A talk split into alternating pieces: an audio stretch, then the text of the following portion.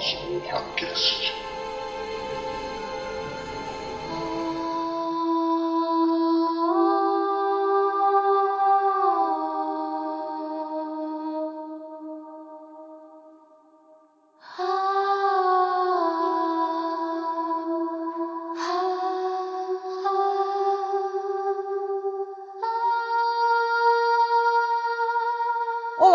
Ouvinte! Seja bem-vindo a mais um podcast do nosso Mês do Horror aqui no Masmorra Cast.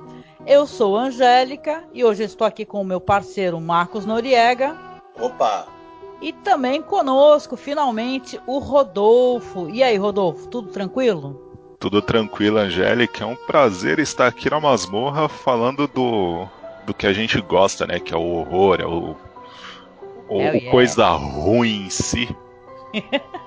e, e, e, da última vez teve a maldição da, da casa, mas dessa vez ela, ela não vai nos pegar. A bruxa não vai, a... vai nos contemplar nessa gravação. Ah, com certeza. Dessa vez deu tudo certo, tá conjuminando. E eu convidei o Rodolfo, estou aqui com meu parceiro Marcos, para a gente poder conversar sobre umas animações que a gente achou interessantes de um artista fantástico, que é o Junji Ito. Nós vamos começar falando um pouquinho aqui sobre o autor, o que, que a gente conhece, o que, que a gente gosta, e depois a gente vai falar aqui sobre o Junji Ito Collection e as animações que a gente mais gostou, tá bom?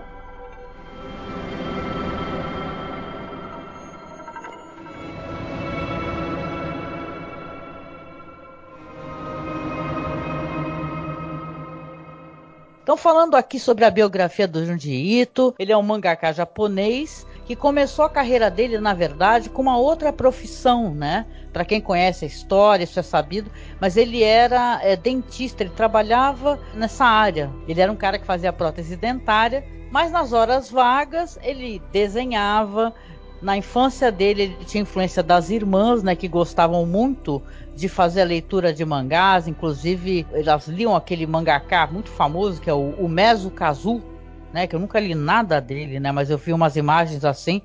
Tem um certo paralelo, inclusive, com o que o Junjito faz, né. Ele acabou, é, na verdade, largando essa profissão, né, que ele trabalhava com odontologia, e se dedicou totalmente, né.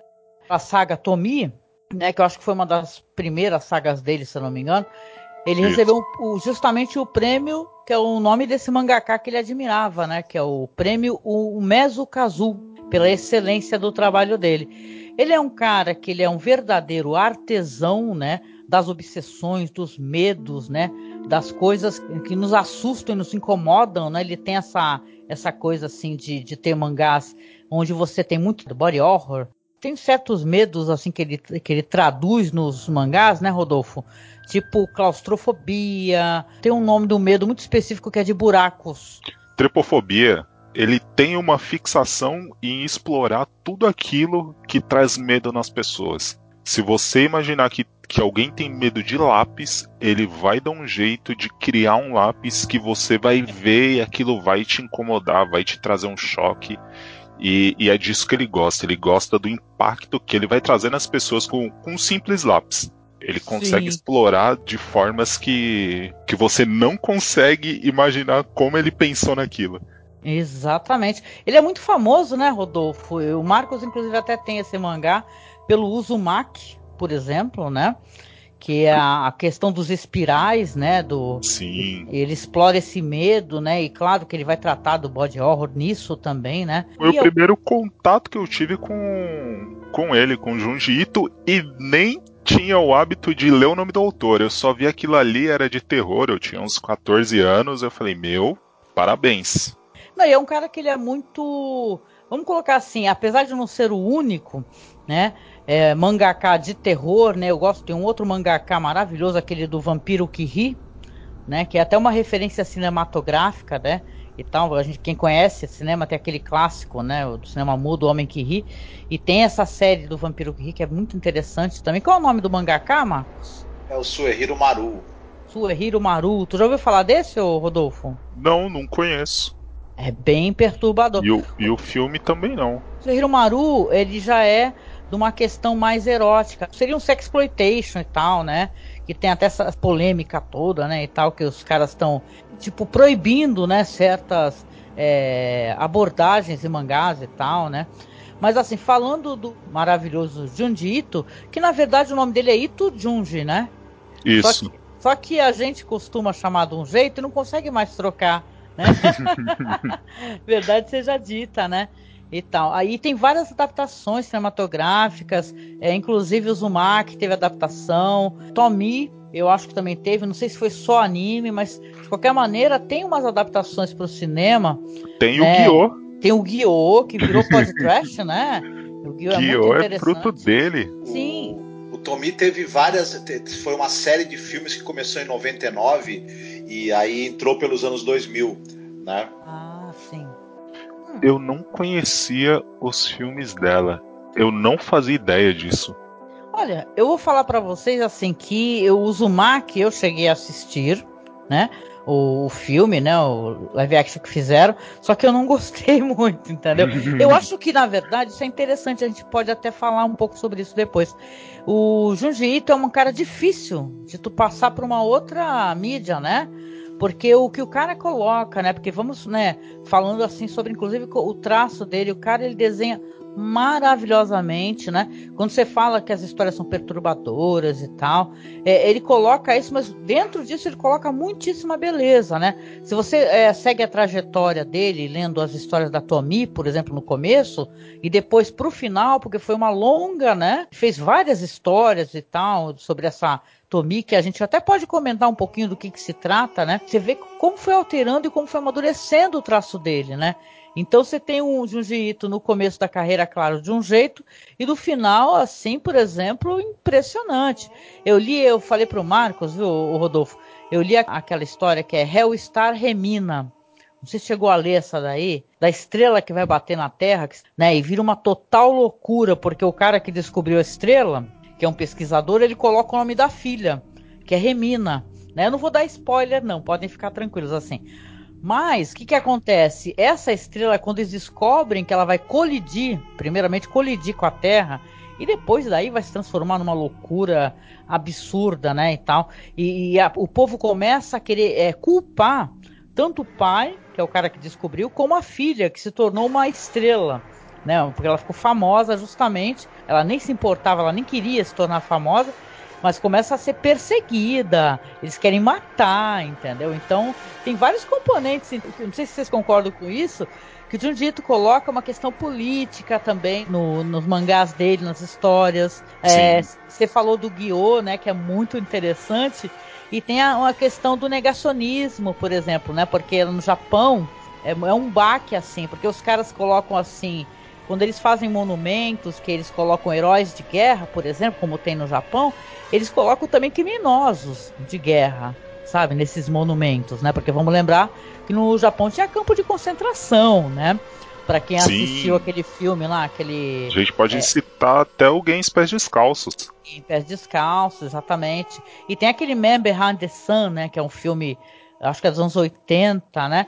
E você vê que os caras também faziam absolutas atrocidades. Então lá existe um negacionismo e tal, e ele coloca no Guiô, por exemplo, no começo do Guiô, né, que é uma história que também, se quiser, a gente pode comentar um pouquinho sobre, que uh, o rapaz está mergulhando justamente no local que é onde teve uma batalha, sabe? Então tem destroços na água, tem, tem restos daquela guerra, né? Então ele, eu acho que ele coloca, para além, inclusive, do, do perturbador e tal, ele coloca questões políticas, sabe, sociais muito interessantes, né, Rodolfo? No, nos e, mangás. E, e, esse negacionismo a gente pode até lembrar do imperador, né?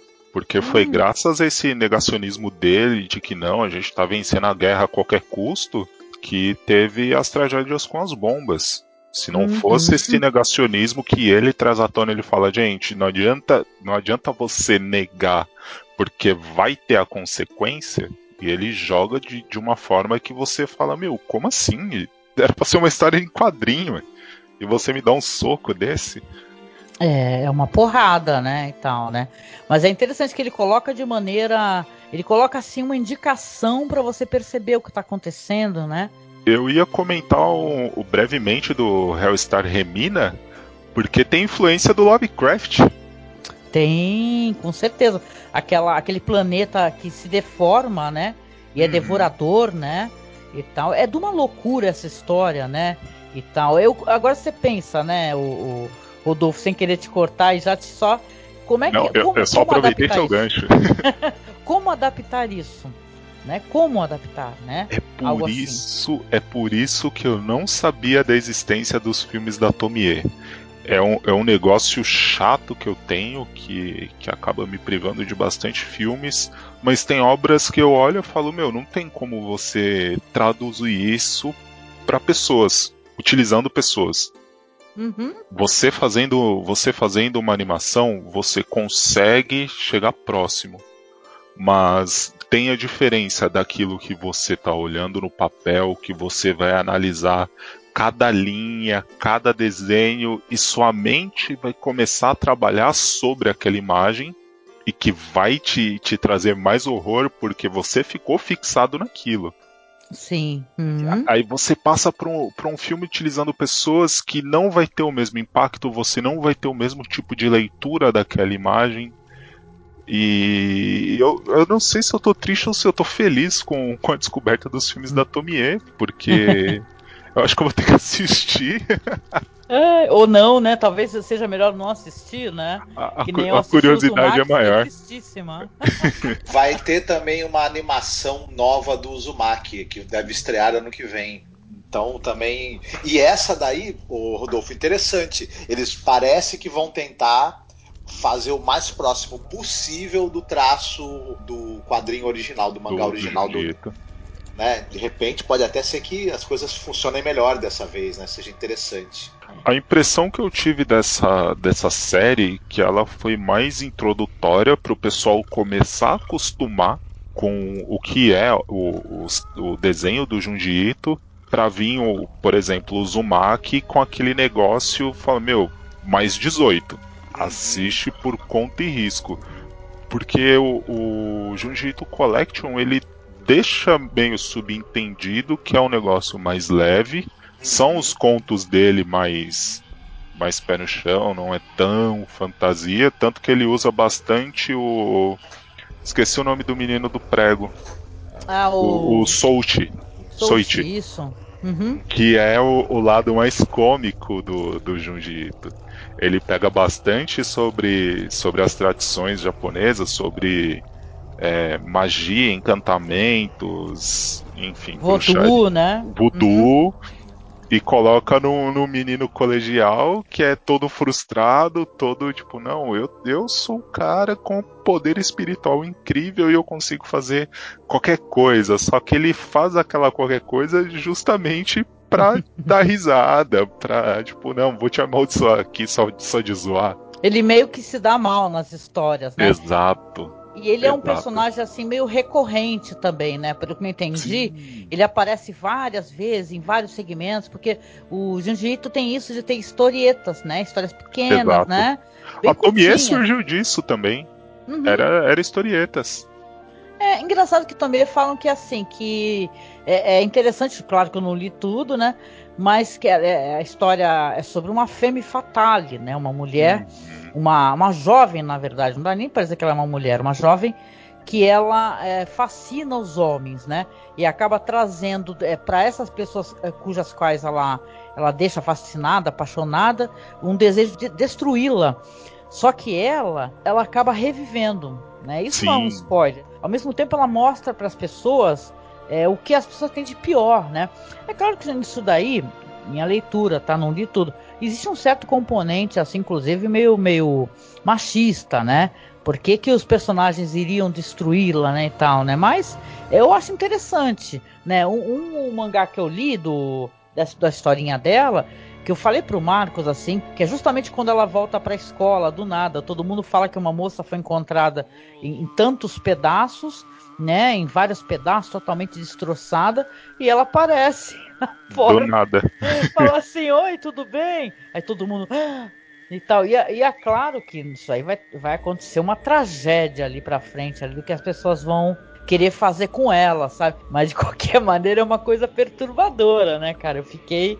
Eu, eu li essa primeira história quando eu, quando eu caí em mim do que ia acontecer no final, porque que ela tava em tantos pedaços, falei, caraca, não! E, e o mais louco é que assim, você pode falar que não, não tem como ter spoiler, principalmente porque o Junji Ito ele faz questão de não explicar.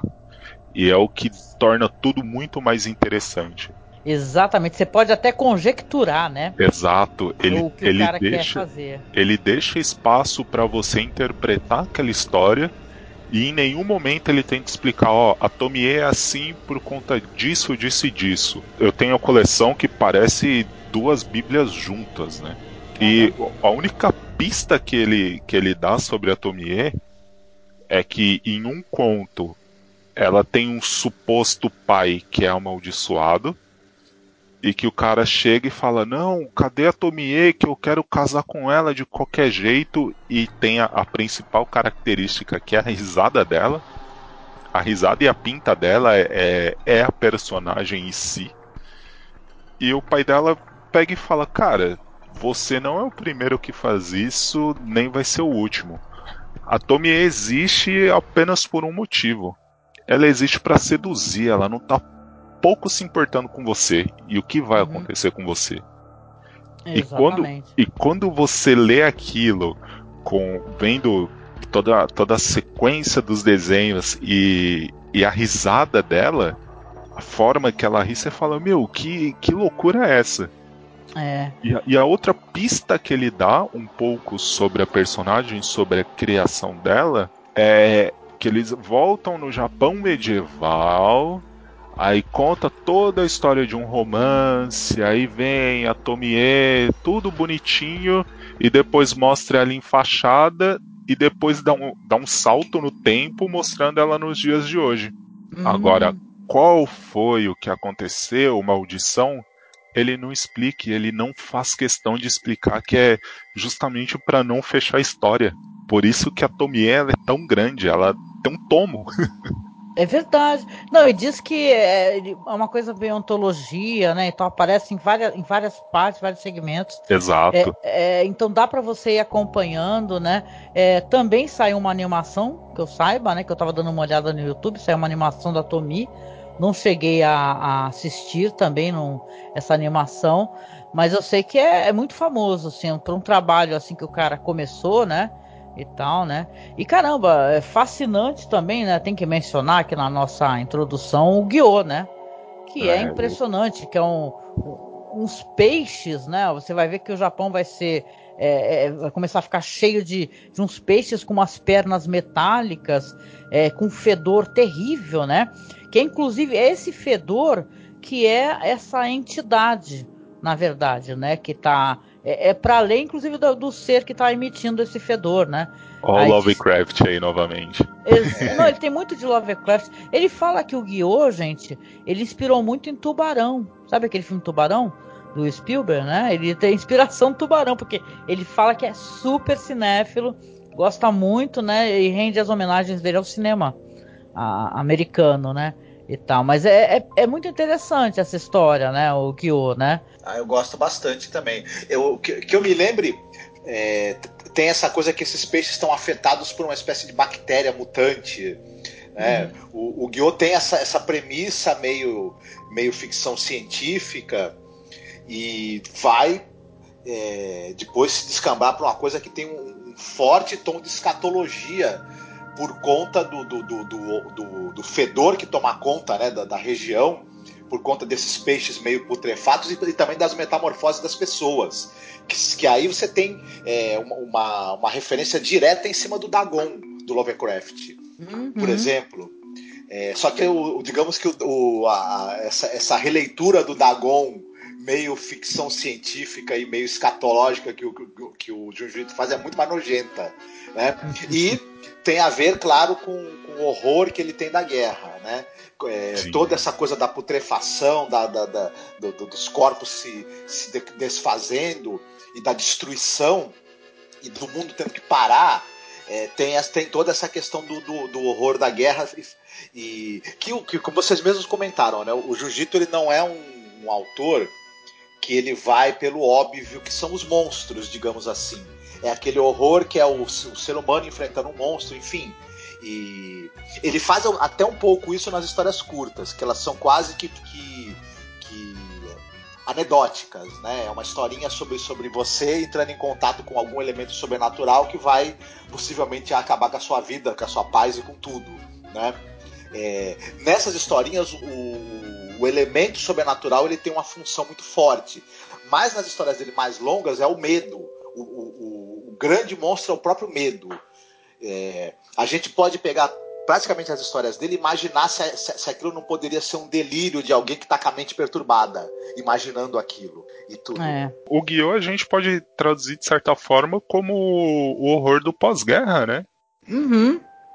O horror sim, do pós-guerra, porque tinha toda aquela incerteza, aí você sente um cheiro que você julga agradável, então vê um pozinho azul brilhante que você distribui para a cidade inteira e quando você vai ver, tá vivendo horror. É, aqui no Brasil, né? Exato. Aquele caso lá do.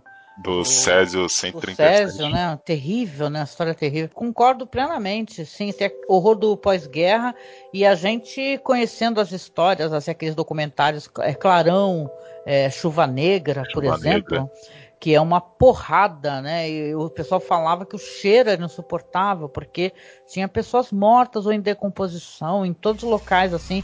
Então é, é interessante como ele traduz, né? É, sabe, o medo e o horror, né? É interessante, assim. Eu tava lendo hoje uma, uma dessas histórias curtas, Enigma de Amigara Falls. É uma história onde ó, existe um, um terremoto, né? Isso é uma coisa que você vê que no Japão acontece né? Infelizmente, né, volta e meia, né? Você tem relatos de terremoto, ou seja, uma coisa que para eles é um medo incomum. E aparecem as silhuetas numa montanha depois do terremoto das pessoas, né, uns buracos com as silhuetas de pessoas. Isso passa na televisão, as pessoas começam a ir para lá para poder ver isso pessoalmente e começam a se sentir é, é, impelidas quando tem a sua silhueta, que parece a sua silhueta, a entrar no buraco. Só que é um buraco profundo, entendeu? Que vai pra. Sabe, não se vê o fim do buraco. Os caras colocaram lá uma, uma espécie de sonda e tudo lá e não conseguiram chegar para além de 30 metros. Então, claro que isso daí vai trazer o horror, o medo e o desespero, né? Que nem falam nossos amigos lá. Uhum. E você vê que a história vai ter uma história bem curta e tal, mas ela é perturbadora, porque eh, imagina a claustrofobia de você ficar, é, porque o buraco ele é apertado, ele vai se alterando também mais para frente. Ele descobre que a, a, o buraco altera a proporção do seu corpo também. Quer dizer que, cara, é uma história que dá uma agonia. Ficou na minha cabeça essa história rodando. Falei, nossa, gente, que horror, que horror, que horror. Sabe? Então ele sabe muito bem, né? Passar pra gente essas questões assim. E tem uma coisa que eu achei em comum, pelo que eu li dele, e isso eu achei interessante. Ele coloca as coisas assim dentro das cidades, né? E tal, né? Ele coloca o urbano ali também fazendo parte da história. Você vê que várias histórias, tem aquela dos balões também, né? Que as pessoas vão ser uma popstar, uma idol, ela se mata e ela fica enforcada ali é para todo mundo ver, entendeu? Ela desaparece, depois aparece enforcada. Começam a aparecer uns balões assim que são são rostos de pessoas, né? Mais para frente, como também nesse enigma de Amigara Falls, é, você vê que as pessoas vão ser atraídas para balões que na verdade são, são a cabeça delas, sabe? Claro que isso também vai dar num final assim perturbador. Então, cara, é muita coisa interessante, né, que o cara tem, né? Muita coisa interessante. Fora o Zumak e tal, para quem for querer procurar, assim, acho que vale muito a pena conhecer. Que é muito bom trabalho dele, né? E, e, até o conto bonitinho dele se, se torna perturbador, né? E nessa, nessa série tem um episódio que fala sobre isso, sobre uma, uma história sobre perdas, né? Não sei se, se é melhor a gente. Ah, é aquela do Longo Adeus? Bem. Exato. Ah, é tão bonita, né, essa história. A gente vai comentar sim. Porque, Exato. na verdade, esse foi, esse foi uma das animações que eu mais. Que eu não li, né, o mangá. Mas eu fiquei muito encantada. É uma história muito bonita, é na verdade. Muito bonita. Né? É muito Exato. bonito. Sim, e é preferida de muita gente, viu? Muita gente fala assim, ó, oh, você tem que ler, que é muito, muito bonito. Eu fico pensando no, nos paralelos. Vocês estavam falando do Hellstar Remina e eu vejo um certo paralelo, por exemplo, com Melancolia do Lars von Trier. E é me veio muito à cabeça isso. E tem uma história desse da, da, do, das histórias curtas dele que é daquela modelo canibal. Nossa, Nossa senhora, essa mulher é incrível. Dá um medo fodido, cara. Como que é top model, né? Isso é bizarro. É o nome da história, eu, top model.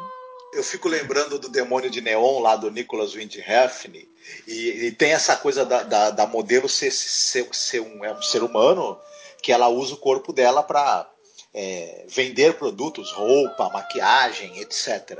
Não? E ela é meio que o corpo dela é um produto de consumo. As pessoas consumem o corpo dessa pessoa. E no, no filme, no filme do, do Nicholas Winding tem essa brincadeira da menina, menina, ser comida no final, né? Literalmente. E, e é engraçado como o Junji inverte isso. A gente, a, a, as, o mercado, as pessoas consomem o corpo da modelo como se devorassem a, é, a modelo, ela é um objeto de desejo, ele inverte, a modelo é que come as pessoas, né? literalmente, devora, canibaliza. Então eu, eu, gosto muito dessa, dessa como ele, essas inversões que ele faz, semânticas das coisas, e que funcionam, obviamente, quando você tem essa quebra da, da lógica do dia a dia, o horror pode se inserir aí, né? Uhum passa Opa. a comer o pessoal porque ela tem um pequeno ataque de ciúmes, né? Isso que é o mais louco. Isso, ela, tipo, exatamente. pô, eu que sou a modelo aqui, como assim? Vou matar. Curioso, assim, porque eu tava lendo umas entrevistas, né, do Junji Ito, e todo mundo pergunta para ele as influências dele, né, cara? Todo mundo pergunta, porque você vê assim um trabalho assim tão curioso, assim tão, né, original.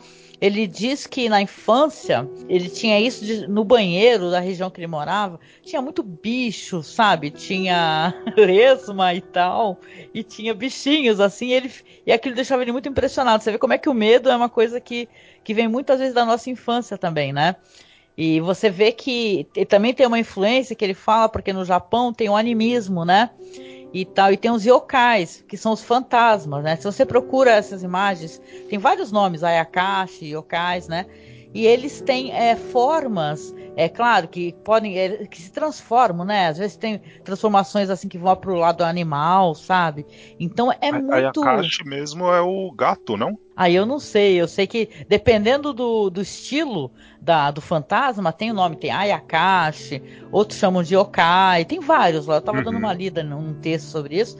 Eu falei assim, caramba, realmente, quando você pensa, né, é, dá uma certa liberdade, né, pra pessoa de, de trabalhar dentro de uma cultura que tem uma riqueza, né? e tal, né? Aqui no Brasil também, né? A gente tem, né? Vários, é boitatá, né? E tal. E tem esse animismo também na, na cultura, né? Exato. Que tem muito a ver com a cultura indígena também, né? Então, porra, é, é fascinante, assim. Como é importante, tem que falar isso porque é muito legal. Ele falar que ele começa é, a inspiração na carreira dele e tal, por influência das irmãs que liam mangás, né? De terror, desenhavam também, né?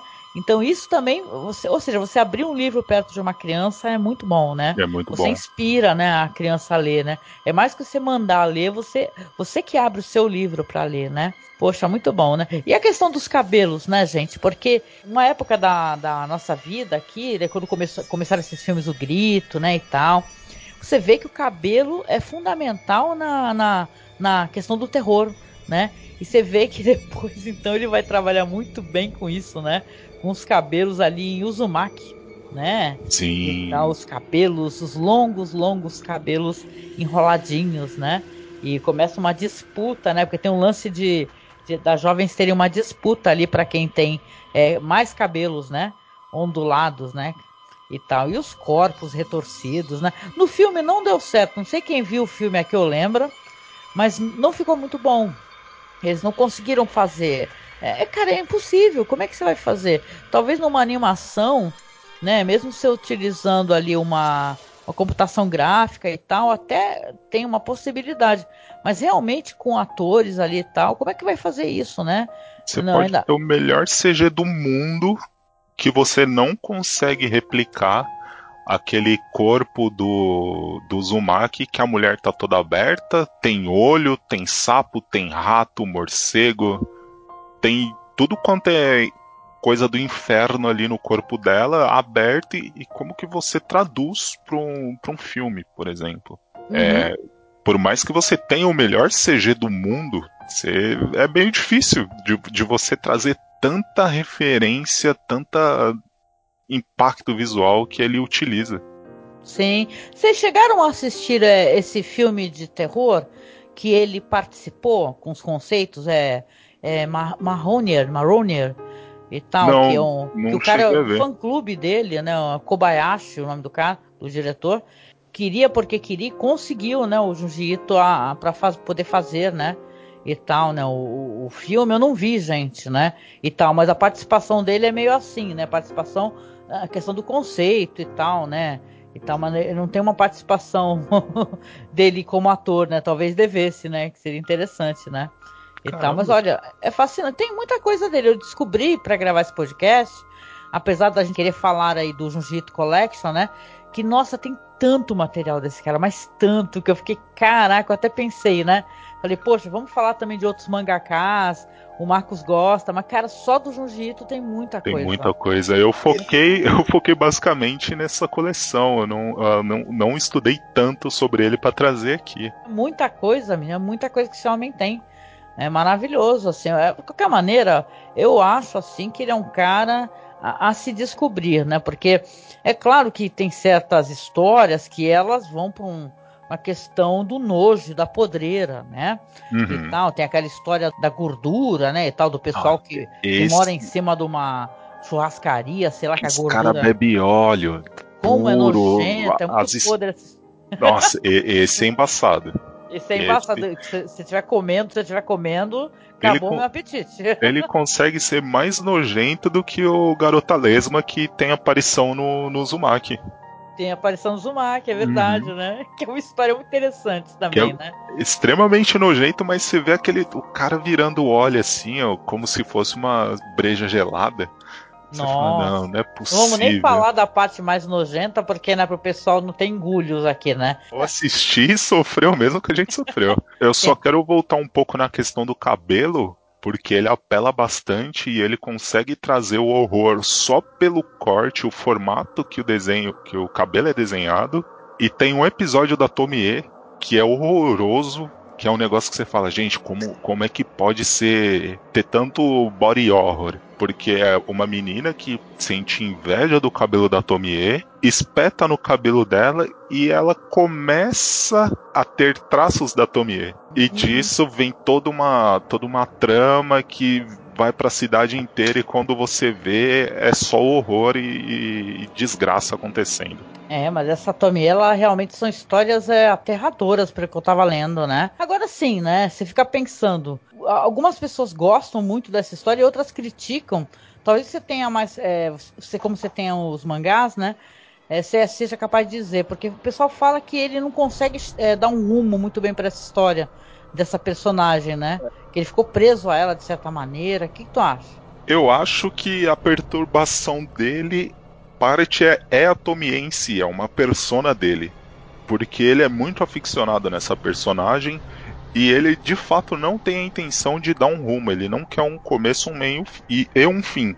Ele hum. quer fazer como se fosse, sei lá, tirinhas do Snoopy, do Calvin Haroldo. Ele quer fazer aquela historinha e daquela historinha não vai influenciar em nada na próxima que vai vir. Muito bom. Esse, ele teve a ideia da Tomi, segundo ele mesmo comenta, porque na verdade teve a morte precoce ali de um, de um colega de escola dele, quando ele ainda estava estudando. E isso teve um forte impacto para ele. Ele conta que ele chegava na classe e viu o, o local, a, cadeira lá do garoto vazia, não via que ele não estava mais lá. E isso foi uma coisa que. E é interessante a gente pensar nisso, despertou para ele essa percepção da morte, da ausência. E, e, ele até ficava imaginando se esse garoto voltasse, aparecesse de volta aqui, né? Eu acho que, que a gente é, a primeira morte significativa a gente nunca esquece, imagino eu, aquele, aquela perda que fez você ter a consciência do que, que é a mortalidade. E à medida que você vai ficando mais velho, isso não melhora. Você vai ficando cada vez mais próximo dessa certeza. Então, talvez seja o que esteja acontecendo com o Junji Ito, né? Ele tem toda essa questão da morte, da perda para trabalhar. E não sei qual ser humano que resolveu completamente essa questão, né? Para si é difícil. Então podemos imaginar que ainda vai ter muita história ainda para ele, ele revirar isso dentro da cabeça dele até ele chegar numa conclusão, ou talvez não, né? É, enfim. É, e... talvez ele tenha, esteja em paz com isso, né, na mente dele para outras perturbações, né, mais à frente. ele, ele dá espaço para outras perturbações, né? Sim. E, mas também é um, vira um laboratório onde ele, onde, ele, onde ele experimenta temas e fórmulas nas histórias da Tomio que ele vai também desenvolver e utilizar em outras histórias dele. É, é, meio ali onde, onde, onde, onde é o cadinho de experiências também, onde ele tira é, algumas coisas que ele vai poder fazer e desenvolver até mais longamente em outras histórias. Também é interessante isso, né? Essa personagem que é a que ele mais revisitou, né? E provavelmente Exato. vai continuar revisitando, né? E, e, e, eu ia falar exatamente isso. Ele criou uma personagem que ele não quer fechar a história porque pode ser o laboratório dele. Ele pode ter uma ideia muito louca que se ele for pegar para ter começo, meio e fim, ele pode não entregar algo muito bom. Então ele utiliza a Tomie como artifício para criar aquela história que é plausível dentro do, do imaginário dela e dali ele utilizar para ele pode fazer um one shot ali e falar, beleza, tá aqui, ó, me superem.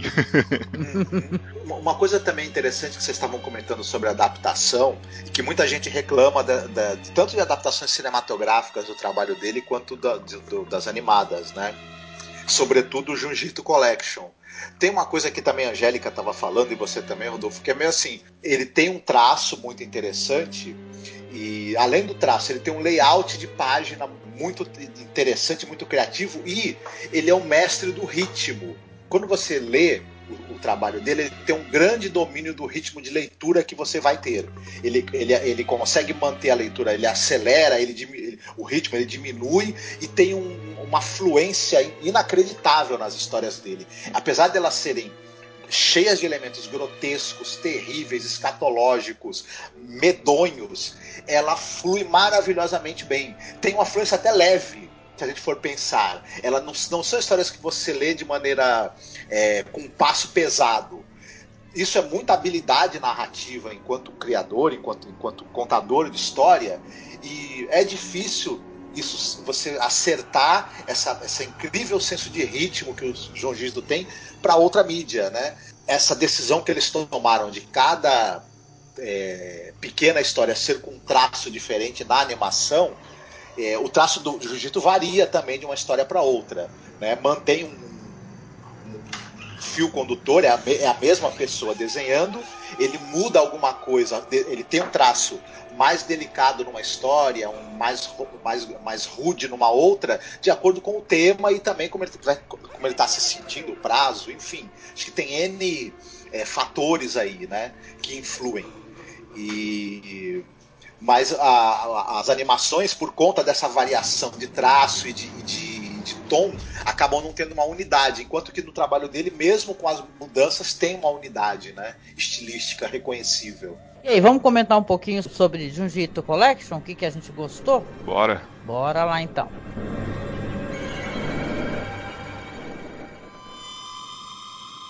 Botcha. Botcha. ご機嫌いかがですか？眠っているのですか？顔を見せてくださいな。昼間はいらっしゃいませんでしたね。お菓子を用意して待っていたのに。それでは、私の方から伺っていいですか？今から伺いますね。な、なんだって？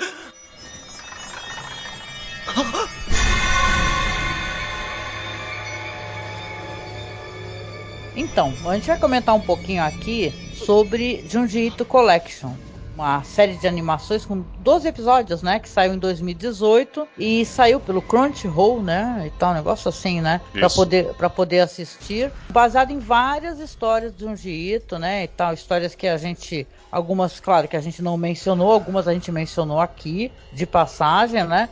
E a gente vai comentar os que a gente gostou mais, né? Que a gente achou mais interessante né? E o, e o mais interessante dessa animação é que no final de cada conto ele te dá um número de referência para você buscar nas coleções dele onde está essa história.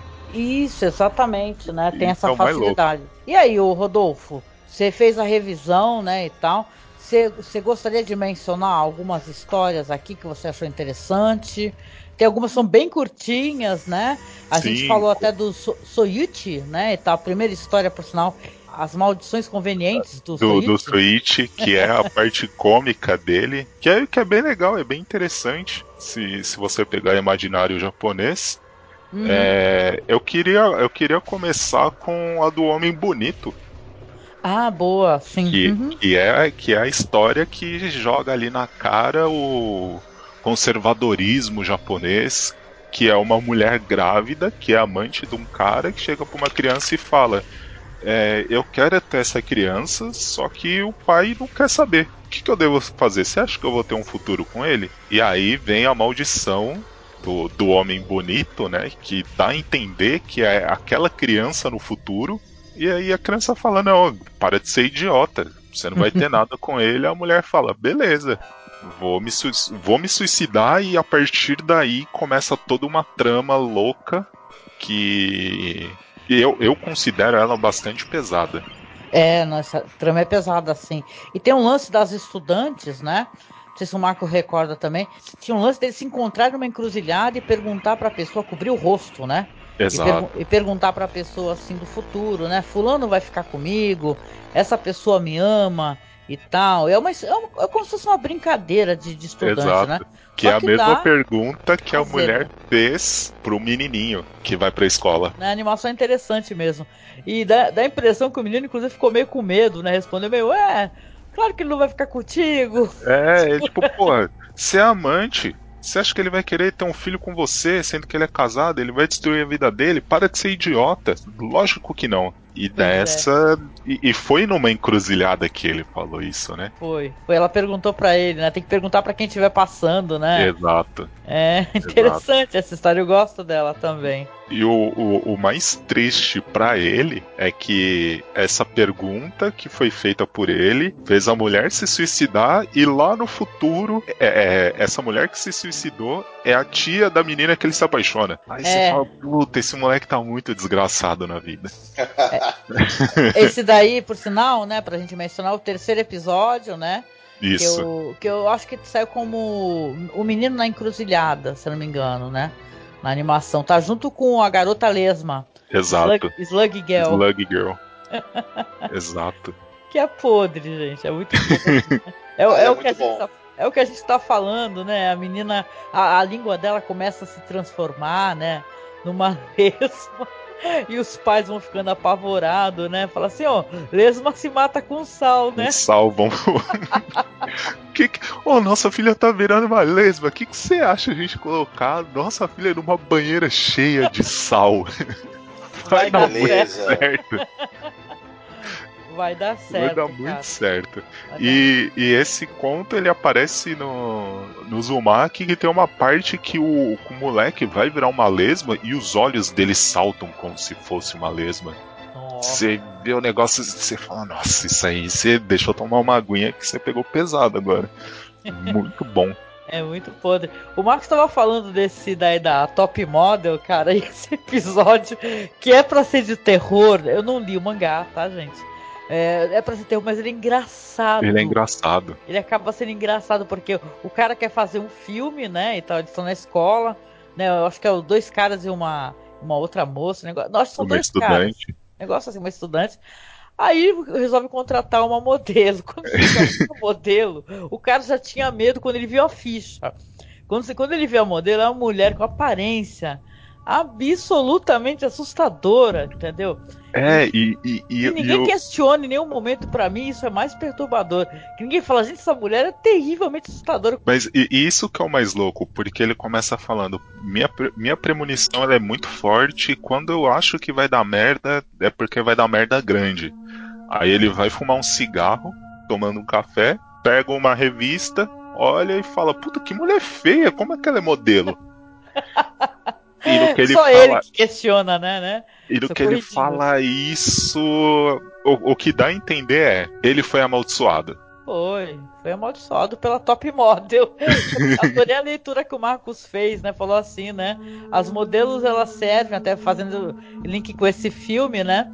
Então as modelos é, são devoradas, né, pelas pessoas, sabe, que mulher linda, que isso, que aquilo, e é só que essa modelo, né, spoiler, devora, né, as pessoas, né, então é, é engraçado, a parte do carro é maravilhoso, né, então ele coloca aquele incômodo, né, que você fala, gente, esse cara tá fudido, não tem o que fazer, né, Tá aquele elefante branco no meio da sala dando risada e os caras, tipo, não, gente, relaxa. É, é, só uma mulher que a gente não achou bonita, mas tem quem ache. Tem quem ache. Tem quem ache. Com certeza. É um, é um ótimo filme pra The Dark One, inclusive. É, com certeza. São muitas histórias interessantes, né? Eu lembro que eu gostei também daquele Longo Sonho, né? Porque tem a questão de você, enquanto você sonha, você não tem uma métrica de tempo, né? E se por acaso, enquanto você está sonhando, você sonha por meses, anos, né? Isso Sim. refletisse no seu corpo, né? Então tem aquele paralelo, tem a moça que está internada no hospital e tal, que ela também está com uma doença assim terminal e tal, está desesperada. E tem essa outra figura, esse outro homem que está deitado, que a única coisa que falam é que ele dorme muito, ele tem longos e longos sonhos. Só que claro que vai ter um momento que esse corpo dele vai começar a refletir o que ele está sentindo, né? O que ele está sonhando, né? Se o tempo está passando na cabeça, é engraçado isso é um sentimento muito humano e muito comum, né? Da gente entender ele. Você sonha às vezes por pequenos segundos, né? Só que você tem a impressão que você sonhou a noite inteira, a noite não? Inteira. Você você sonhou segundos, poucas coisas, um minutinho, dois, e você fala, nossa, eu tive um sonho X e Y. Agora imagine se você sonhasse por anos e anos e anos e anos.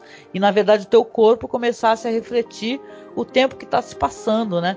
Então é, é, muito bem sacado, eu gosto muito também. É no mesmo é no mesmo episódio que tem esse da modelo, que é o. Que é, é no episódio 2. É no episódio 2, né? Então é, é, interessante, eu gosto bastante. E esse, quando eu li e vi, me bateu bastante, porque eu tenho um pequeno problema com sono. Ah, eu, é? eu, eu durmo cerca de 4 horas por dia, meu corpo já acorda, beleza, tô ativo. Só que tem determinados períodos que do nada eu capoto. Eu durmo e passa longe. E eu raramente sonho, só que quando eu tô nesse período que meu corpo desliga, eu tenho um sonho muito longo. E já teve coisa de eu pensar assim, não, beleza, eu tô sonhando, só que eu não consigo sair daqui.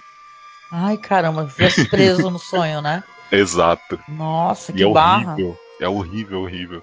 Caramba, imagino, nossa. Né, eu, eu, pelo contrário, não durmo quase nada. Quem me conhece aqui sabe que eu tô, tipo, às vezes eu acordo 4 horas da manhã, não consigo mais, às vezes vou dormir sei lá, às quatro, cinco, né? Esse período tá mexendo muito comigo. Aí das seis horas da manhã você já tá ativa e você tipo, não, beleza, vamos. Não, pior que é verdade, assim mesmo. É, eu tenho, eu tenho isso, só que o, o estranho são esses períodos que, tipo, beleza, meu corpo fala, cheguei no limite, vou desligar você. Aí eu tô gravando um podcast daqui a pouco, Rodolfo. Aí eu dormi. Caramba! já, aconte já aconteceu. Sobre esse The Long Dream, que também é um episódio que eu gosto muito, e eu fiquei pensando nos paralelos que você tem. É, até, até, a gente comentou no Além da Imaginação, alguns episódios em que você tem tratam dessa questão do, do, do, sonho, do tempo que se passa no sonho, do sonho que se repete. E isso me fez pensar nesse episódio também. Ele me provocou um, um temor muito grande, porque eu fiquei pensando. Né, não que não quero ficar passando temores para vocês, viu? Mas enfim, vou compartilhar. Espero que entre por um ouvido e saia pelo outro, não fique que imagina se, por exemplo, essa questão do tempo do sonho é diferente, né? Pode se passar anos num sonho e você tá sonhando pouco tempo. É, tem até um episódio famoso do, do, do, do Star Trek, do, do, do, do Jornada nas Estrelas, que, que trata disso. Imagina se você dorme você tem sonhos em que é, é um sonho desagradável, é, é, é um sonho que envolve algum tipo de sofrimento, e durante o sonho você tem a sensação de que se passaram muitos e muitos e muitos anos, né? E tal. Quando você acorda, beleza, você tá livre, mas, mas, mas, mas aquilo foi um tormento enquanto estava acontecendo, né? E você tem medo de dormir de novo para você pensar, vou ficar o equivalente a muitos outros anos naquela situação, num é... sonho que demorou alguns minutos. Isso é terrível de pensar. É essa pergunta que eu ia fazer para vocês. Vocês já tiveram sonhos contínuos? Você sonhou com uma coisa hoje, aí você vai dormir amanhã sonha com a mesma coisa, só que ela continua e vai indo por um longo período de tempo? Ai, meu Deus, comigo nunca aconteceu. Assim, tipo, eu já tive, eu já, às vezes peço para eu não continuar um sonho terrível, né? Eu falar que eu, não, que eu não consiga voltar a sonhar com isso. Mas eu nunca tive uns sonhos que continuam a história, que eu ia ficar desesperada. É, eu, eu tive um período que eu tinha medo de dormir por conta desse tipo de sonho. Que era sempre a mesma coisa. Eu indo, fazendo um determinado caminho para ir na padaria e na volta acontecer alguma coisa diferente. E era, horroro, e era horroroso. E, e, eu não gostava de passar por aquela rua justamente por conta desse sonho. Ai, era horroroso. Interessante, interessante. Olha só, medo, medo, medo. Tem o um episódio, se eu não me engano, é o Honored Ancestors. A moça vai tá, tá noiva e ela vai ser apresentada para a família do rapaz. Esse episódio tem a ver com, com, com a questão dos mortos-vivos, né? Ou dos, dos ancestrais ali que estão mortos, mas na verdade não estão. Queridos ancestrais, se eu não me engano, né? Trata a questão da ancestralidade e da obrigatoriedade, né? Isso. É uma tradição e, japonesa aí. Isso, sim eu gostei demais desse episódio.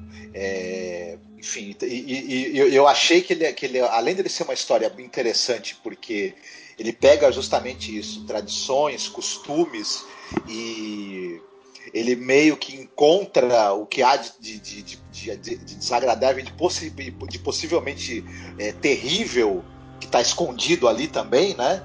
E, eu achei bem, bem, bem bacana, me deu muita pena também do personagem, pra dizer a verdade. É, e ele é, ele é totalmente bizarro porque começa com ela sem lembrar de nada, perdeu a memória, quando ela vai ver, ela tipo, meu, eu, eu perdi a memória por conta disso. Uhum. Por conta dessa, dessa casa, essa maldição, e aí ele já entra numa pira de. que, que é, para mim foi algo bastante incômodo que ele dá a entender que, meu, eu preciso de um de um, de um filho seu para dar continuidade à nossa Isso. linhagem e eu vou te estuprar e foda-se. É, parece que ela não tem como sair dessa situação, exato, né? Exato, O cara elegeu ela como alguém que vai ter que ter o filho dele, ele próprio vai ficar preso. É, não sei se eu dou esse spoiler, eu acho que eu não vou dar para as pessoas poderem assistir, né? E tal, mas ele, ele próprio está preso numa questão que ele não tem como sair, elege uma mulher, né, e ela tá, né, é, é tem uma questão muito bizarra masculina, né, no, no tratamento das personagens, porque assim, você sente que, claro, é uma coisa inconsciente, nem estou falando aqui que o Junji seja um cara machista nem nada, mas tem é, certas é, é, narrativas assim que você sente, né, que o olhar para a mulher, ele não é um olhar piedoso, por exemplo, esse Hellstar Remina, que é uma história maravilhosa, não sai da minha cabeça já lhe faz uma semana. Hum. Mas, mas, mas, por exemplo, spoiler, o pai, ele é logo eliminado. Ela não, ela vai sofrer miseravelmente, sabe? Muito, muito, muito, de todas as maneiras que você puder imaginar, ela vai ser perseguida, torturada, aterrorizada. É claro que a história é muito mais sobre ela do que sobre o pai dela. Mas, cara, você fica pensando, você fala, caramba, né? Isso é uma coisa também, uma coisa do inconsciente coletivo japonês, né? O jeito como o homem é, tem um olhar sobre a mulher, sobre né? a mulher. Que é, é bem cruel. Tem uma tradição no terror japonês e nos quadrinhos também de horror, que é o Eroguro, né? Que é Eroguro. esse que é esse que, que, que, a gente tinha até citado o Suehiro Maru e o Shintaro Kago, que são dois é, expoentes né, do, do, do, Eroguro. E ele tem um componente de, de perversão sexual e as personagens femininas sofrem é, terrivelmente, né? O, a objetificação, a violência é, sexual e, e, a degradação são elementos ali muito fortes desse, desse estilo. E talvez. E, e, ele, é, e esse estilo ele é muito influente também dentro dessa coisa do mangá de horror, né? Uhum. E tal. E, e talvez o, o, embora o, o Junjito não seja da linha Eroguro, ele usa elementos também do, do, do de, desse estilo, né, na obra dele. É, sim, sim. É que nem aqueles filmes Pinku, né, e tal, né, que é é, é um sexploitation, né, e tal, né? Aquele Blind Beast, né, por exemplo, né, que é um que é um filmaço, um filme interessante, né? Mas tem essa questão da, da exposição feminina, né? Desculpa até a gente problematizar, né? Mas não dá pra gente não fazer não essa, essa análise, né? Eu estava até comentando contigo esse cara, o Shintaro Kago. Eu sei que o podcast não é sobre ele, mas, por exemplo, ele vai fazer uma historinha curta que é uma crítica à caça às baleias, né? Ele pega e ele faz uma história onde mostra a, a, é, uma caça, as baleias, a baleia sendo, sendo, sendo, sendo é, capturada, depois o corpo dela cortado para retirar as partes, enfim, todo, todo aquele negócio. Só que ele desenha isso no lugar de baleia são mulheres grávidas.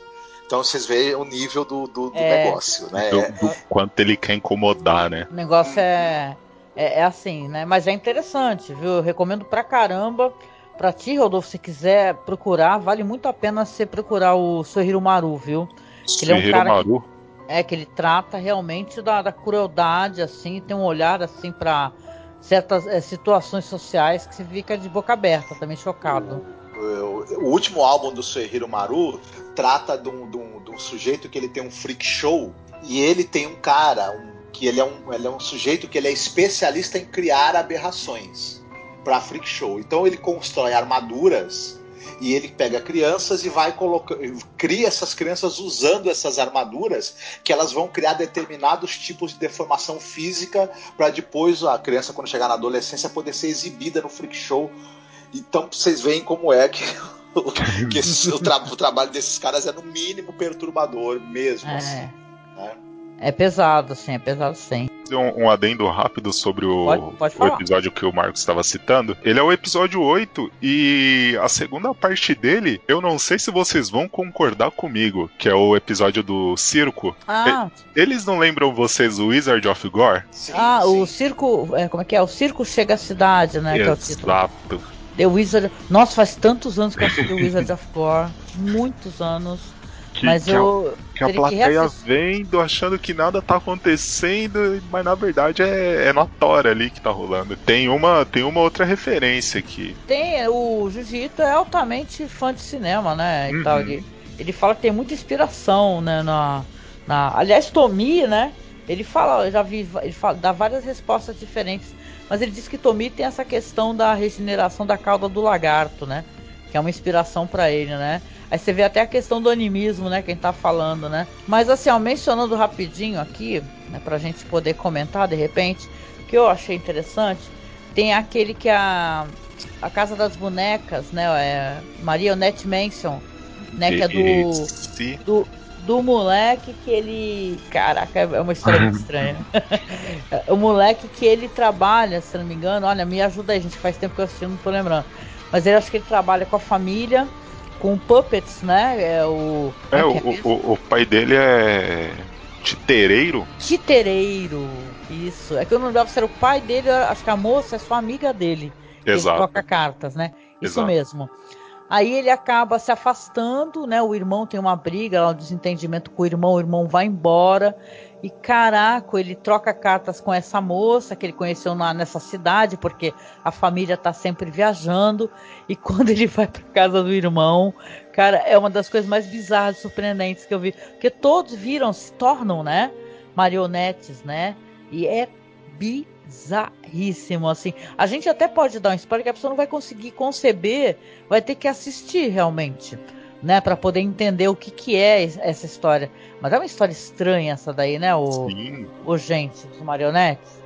Ele, ele me trouxe duas referências uma é, se eu não me engano, do trilogia do, do terror, que é aquele filme dividido em três contos, que um deles tem um, uma mulher que vai numa feira africana, compra um boneco que tá escrito não tira o anel dele, porque senão é, a maldição será liberada? Ai, que legal, eu conheço essa história, eu já ouvi falar, na verdade, do conto, que essa história se inspirou, a gente até mencionou, falando dele na imaginação, Marcos, do, conto original, né, que eu não tô lembrando a autora, que é a história de uma mulher que ela apresentei o namorado que não pode tirar um anelzinho. Exato. Né? Ah, então que... fizeram uma adaptação, tu lembra o nome do, da antologia, não? Ele tem até na... Eu vou deixar um parênteses aqui, porque eles não te pagam, na Darkflix. Opa, Darkflix. Sim, sim, sim. E, e, outra referência que ele me trouxe também, que não podia escapar, é o Puppet Master. Puppet Master. que tem um terror da Coreia do Sul muito bom também sobre o. Sobre o Puppet Master é maravilhoso, é engraçadíssimo, né? Mas eu lembro que tem um terrorzão aí da Coreia do Sul que a gente assistiu, Marco, lembra? Que o cara também tem esse negócio dos bonecos. Ou seja, os bonecos, as marionetes, aqueles bonecos de ventríloco, eles são ótimas fontes de horror. De horror. Né? O... Sempre dá para fazer histórias boas. O Homem da Areia, né, do, do E.T.A. Hoffman, né, ó, aquela a, a, Olímpia Autômata, é, ela é meio que a avó desses personagens, todos dessas histórias todas que envolvem é, bonecos, marionetes ou, ou até máquinas, né, que a gente acha que são humanos, não são, enfim. E o, e o, e o horror que a gente que a gente tem em perceber que um, que um, que um ser inanimado tá tendo vida e, e ideias, né, e pensamento. É interessante. É, é, bizarro, né? Tem uma outra também, gente. Uh, olha, roubem a palavra de mim quando quiserem, tá? Mas tem uma outra da vizinha, é Window Next Door. Né? Sim! O, a janela da vizinha. Essa tava... daí, por, por algum motivo, Rodolfo, me dá, Marcos, me dá um cagaço essa história. Porque tá aí uma coisa que o moleque, sabe, o moleque ele tá totalmente impotente. A casa da velha maldita perua que quer que quer ser a sugar mommy do novinho. e, e, ela tenta passar a vara no Obochan, que é o garoto. Cara, não, mas é uma história. É, eu vou até contar rapidinho assim: um garoto, um rapaz, se muda com a família, uma nova vizinhança. Tem até um momento ali que ele vai. É, a mãe, né, tenta levar ali um, uns bolinhos para os vizinhos, né? Aquela coisa de simpatia. Ninguém atende a campainha. Porém, todas as noites, a primeira noite é foda. O moleque escuta, porque a, a, a janela é muito próxima da janela do quarto dele. Na mesma direção, ele escuta. Menino, algo assim, o rapaz. Como é que é? Não sei o que lá. Tudo bem, eu tô indo aí, aparece aí. Aí ele, ele olha, gente é uma mulher que é, é por isso que o pessoal talvez é, defenestre um pouquinho assim a animação, porque eu fui ver o, o mangá, alguém colocou lado a lado e a, a figura é impressionante porque ela é totalmente deformada e com muitos detalhes, e com, sim, com muitos anéis e braceletes. É, parece uma, uma, uma, bruxa terrível, né? E fala, que é isso? Não sei o que, ela fecha a janela. Aí no outro dia, né? Eu lembro quando eu tava assistindo com meu filho, falei, caramba, mas esse menino tem que falar pros pais, né? Que tá acontecendo uma aberração dessa lá. Porra. Aí ele fala, os pais não acreditam. E aí ela fala: "É, você não quer abrir a janela, você, mas eu vou eu vou até aí". Quando ela fala eu vou até aí, você fala: "Como é que ela vai?", né? Cara, a janela vai se aproximando vai da se aproximando. casa dele. E a casa muda de cor, fica aquele como se fosse um, um, bico esticado em frente à janela. E ela falando: Você tá tão distante, eu quero você perto de mim. Nossa, gente. Não, e o pior é que ele tá ferrado, porque a voz, aliás, é uma questão de edição de áudio muito boa.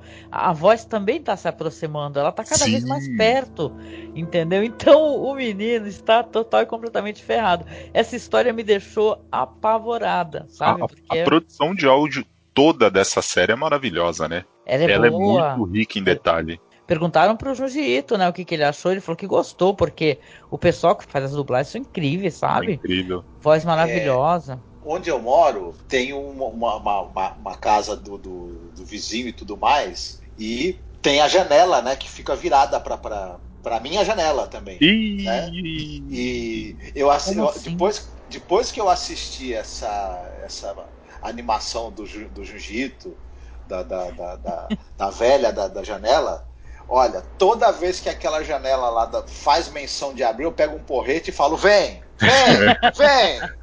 Você fica, você fica esperando aparecer uma velha perua cheia de ouro na mão, né? É, não, não, é, é, o, como a Angélica falou, a imagem dela no quadrinho é grotesco. É grotesca. É grotesca. Ela, é, ela é meio reptiliana, né? Uma coisa. Sei lá, é, é, difícil de descrever. A pele dela é tão enrugada que parece que tem fístulas, escamas. Que, que é escamada, exato. Ela parece que não é nem humana, né, cara? É bizarro. Ah, sim, exato. exatamente. Ela, ela tem a, toda a configuração mesmo de um monstro de filme de terror. Já não é mais um, uma pessoa humana. Até as próprias proporções do rosto né? Parece que o rosto dela ele, ele é meio comprido, pontiagudo. Os dentes são outro é, detalhe à parte, né? E tudo e a animação realmente ela não conseguiu, apesar dos efeitos sonoros serem maravilhosos, reproduzir o quanto graficamente é grotesco esse personagem no quadrinho, né? Tem um episódio aqui que é o número 7, que é a cidade sem ruas, né? Que esse daí eu achei também perturbador, uma questão É, que é engraçado, é muito subjetivo esse negócio, o que te toca exatamente, né? E o que te deixa mais constrangido, né? Porque essa história é de uma moça que ela vai visitar a tia e ela acaba entrando por uma cidade que tem uns tapumes, né, Rodolfo?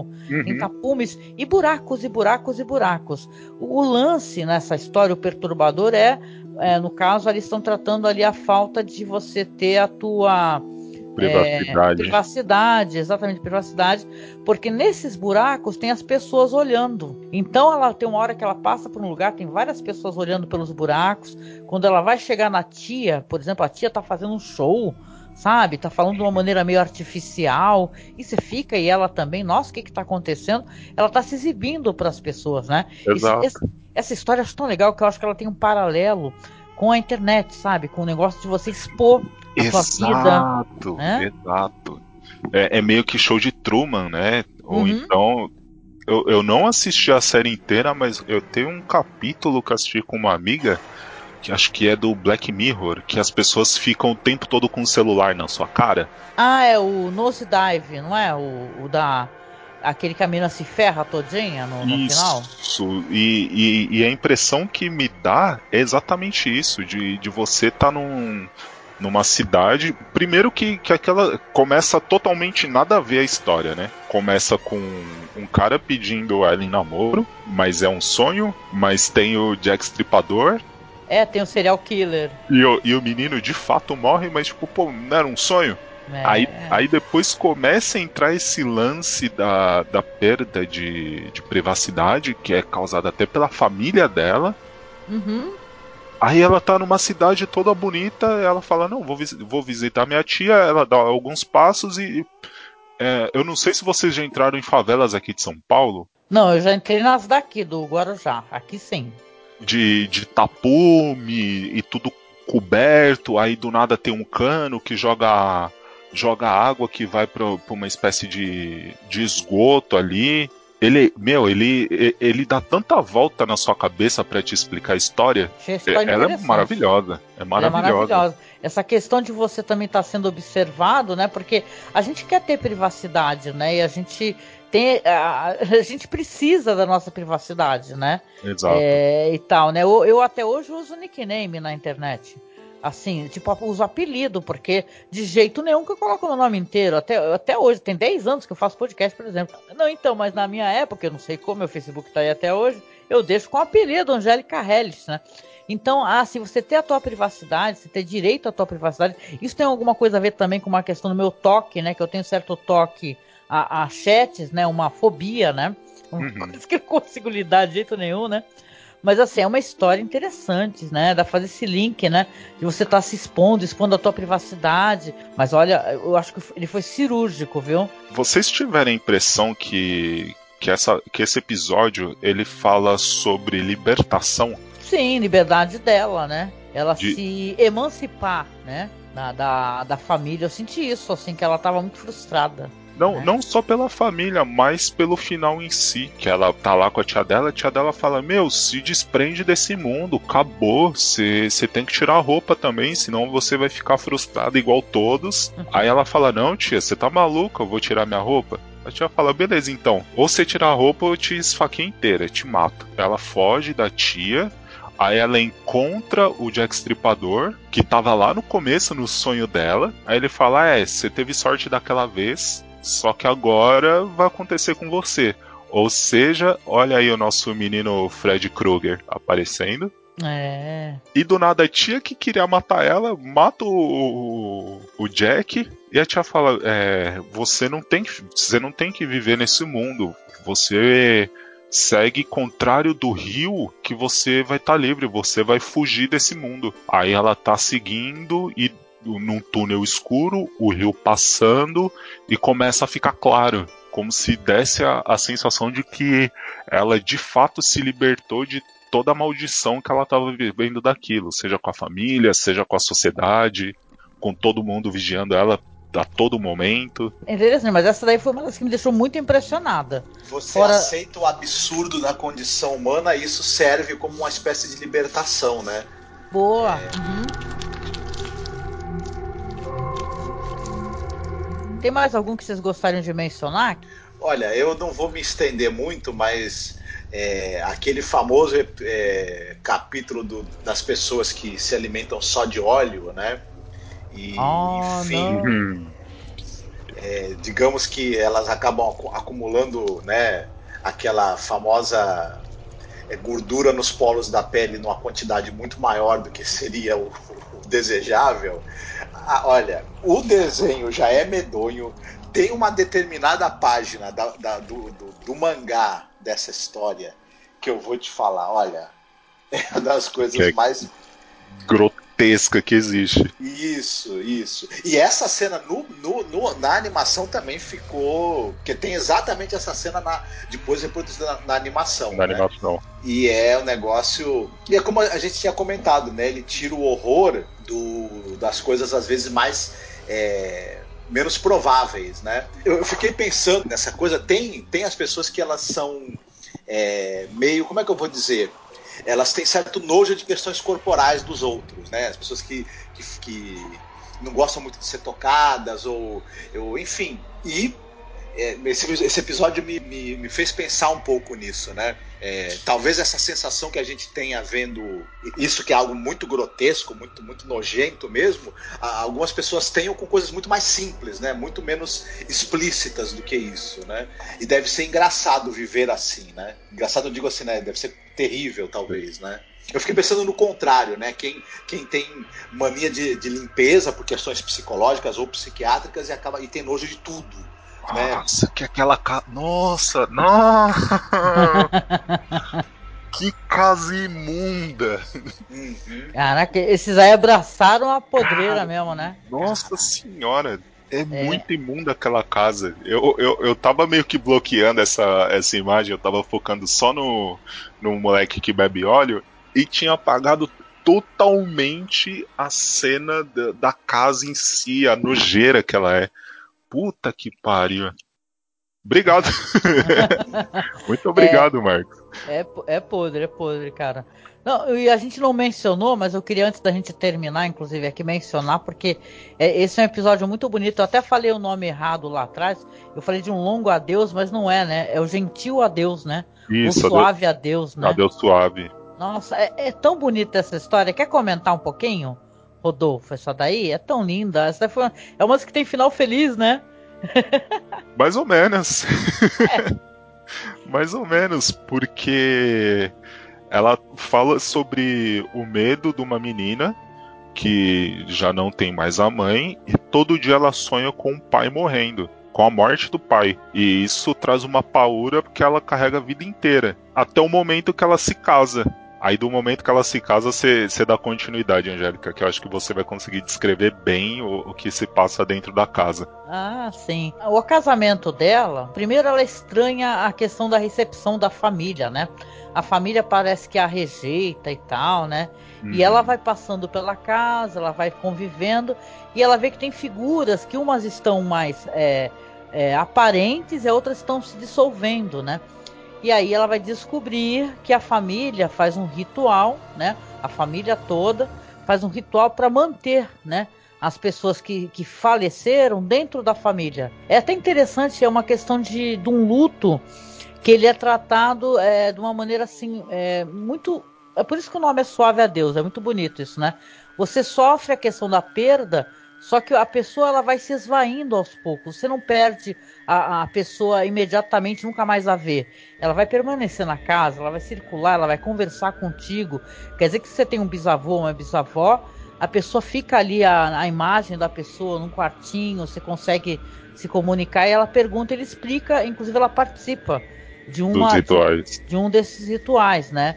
E tal, né? O grande plot twist, né? A gente não vai contar, porque eu acho que a história é tão bonita. Muito bonita, é de tão complexa que ela é num curto espaço de tempo, né? Ela retrata bem o medo de uma pessoa, essa pessoa se casa numa família tradicional japonesa, que é muito difícil de ser aceita. Uhum. E ela passa alguns sofrimentos ali até que se depara com, com o maior sofrimento de, de todos de uma pessoa que casa e tenta ser aceita pela família de seu companheiro, que é a traição. Sim. Uhum. E, e a partir dessa traição Nossa senhora, que. O final dela me lembra um pouco o final do mangá do o Chamado.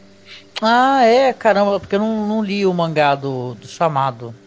Não cheguei é, a ler, é, não. É muito bom. Ele é muito melhor do que o filme americano. O japonês é excelente, mas o mangá é incrível. É, ah, preciso é, ler ainda. Eu não cheguei a é, ler, é não. Fiquei bom. curioso. É, muito bom mesmo. É, é uma história muito bonita, né? Essa questão do, do medo que ela tem de perder o pai, né? E tal. E depois como ela vai ter mais para frente, né? Com os desdobramentos, um alívio nessa questão, né? Porque é um sofrimento que ela tem, ela tem pesadelos com isso, ela chora, né? E tal. E ela também não se sentia aceita pela família, isso é muito doloroso para ela. Tem uma personagem que ela vai conseguir se conectar né? Que é uma menina, né? Uma Isso, menininha que anda por lá, que é né? A irmã do, que é a irmã do, do noivo dela, do marido. É. Bom, mas eu acho muito interessante essa questão da metáfora para você para você lidar com o luto, entendeu? E você tentar se conectar de alguma maneira, fazendo um paralelo, né? Quando você perde alguém e a pessoa essa dor ela também ela vai com o tempo virando uma saudade, né? Exato. Então é, é um suave adeus, você dá adeus aos poucos, né? e tal. Não é que você esqueça da pessoa totalmente, claro, a gente nunca esquece, né? Mas você é, lembra com muito afeto, com muito carinho e tal, como é essa pessoa que faz parte da tua vida, né? Só que nessa história você tem a pessoa materializada é. ali, né? Então você consegue ver a vovó, né? O vovô. Às, às vezes pessoas, até eles não se comunicam mais porque eles estão tão transparentes, né? Então é tão bonita essa história, é linda, suave e, a Deus. E, e o que dá a entender é que quanto não é nem quanto mais tempo passa, mais fraca aquela energia fica. É quanto mais você aceita o processo daquela uhum. pessoa ter desencarnado, que você vai levando a vida e ela vai se libertando. Vai se libertando até um ponto que ela já não está mais ali presente, de, de certa forma física, só que tá dentro de você, tá em lembrança, tá em tudo que você passou junto com aquele ente querido. Sim, sim, sim. É exatamente, boa leitura, né? Conforme você vai aceitando, a pessoa vai desaparecendo. Vai, né? Exato, exato. Ah, pois é. é. é. Essa história, para para quem já perdeu alguém muito próximo, é uma pancada gigante, gigante, gigante, porque você você começa a fazer um, um, um, monte de perguntas você começa a levantar. Por exemplo, eu perdi um ente querido. Seria justo eu fazer um ritual para manter, de certa forma, o espírito dele aqui até eu processar uhum. a partida dele e finalmente ele descansar? Tipo, entra um pouco o jogo do egoísmo. É, né, o que será louco. que ele sente, né? Será que ele Exato. também quer se libertar, né? Exato. Ele quer, ele quer, poder ter a liberdade de, de, seguir em frente, né, e tal, né, de, de ir pro nada, né, ou sei lá, dependendo da religião da pessoa, né, o que a pessoa Exato. Acredita. Então é interessante. Você gosta desse também, Marcos? Ele é uma perfeita metáfora para o luto mesmo, por esse processo do, do, do, do luto. Todos os sentimentos que estão envolvidos em você aceitar a perda de alguém, em aceitar que o espaço que a pessoa preenchia está vazio e não vai ser preenchido mais. E mas é, mas é meio, meio isso mesmo, né? A gente, a gente egoisticamente também se apega ao nosso sentimento, né? A gente é... não sei quem uma vez perguntou assim, por que, que a gente chora tanto e se desespera tanto quando tem a perda de uma pessoa, se a gente não sabe se a pessoa foi para um lugar melhor ou pior do que, do que estava antes. Esse choro é por causa da gente, né? Na verdade, não é, não é por causa do outro. Né? Uhum. É a nossa perda, a nossa falta que nós vamos sentir, enfim. E, e a história trata muito bem disso, né? A ponto de, de você poder fazer um ritual para manter a pessoa ainda mais um tempo, né? Por perto até você conseguir processar isso, que a gente não sabe se, se pro, pro morto isso é bom, né? Exato. Provavelmente não, né? Na verdade. É, é, sempre o ponto de vista de quem está vivo, né? Tipo, ai, como eu vou lidar com essa dor? vou prender ele aqui. É muito pois louco. É. O Verdade. caso do senhor Valdemar, lembra? Do, do Edgar Allan Poe, por exemplo? Nossa, um estranho caso do senhor Valdemar, né? Não sei se o Rodolfo conhece, né? Que é a história Não do. conheço. Tem o conto original, né? Que é um conto assim que ele é mais. Vamos colocar assim, é mais científico, né? É, é, é, alguém contando como é que foi uma experiência, que é o cara que ele, ele, ele hipnotiza as pessoas, né? É, mesmeriza, ele é um mesmerizador, que nessa época era essa, essa expressão que se usava, né? Que chamava, né?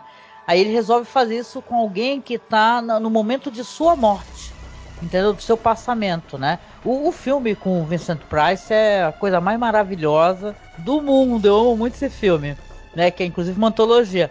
Que ele, o Vincent Price, ele é, claro, ele é casado.